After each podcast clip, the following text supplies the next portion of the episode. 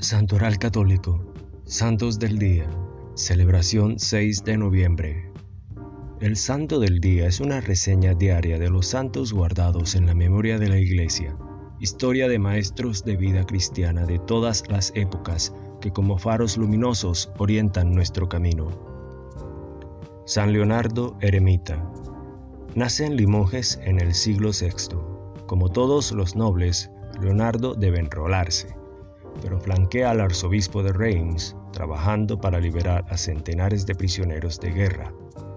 Eremita obtiene permiso del rey Clodoveo para erigir el monasterio, que aún hoy es una etapa del camino de Santiago. Gracias, gloria a Dios.